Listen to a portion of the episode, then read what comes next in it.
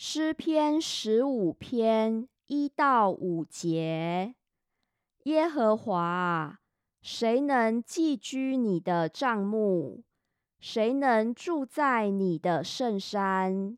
就是行为正直、做事公义、心里说实话的人。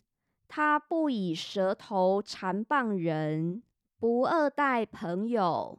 也不随火毁谤邻里，他眼中藐视匪类，却尊重那敬畏耶和华的人。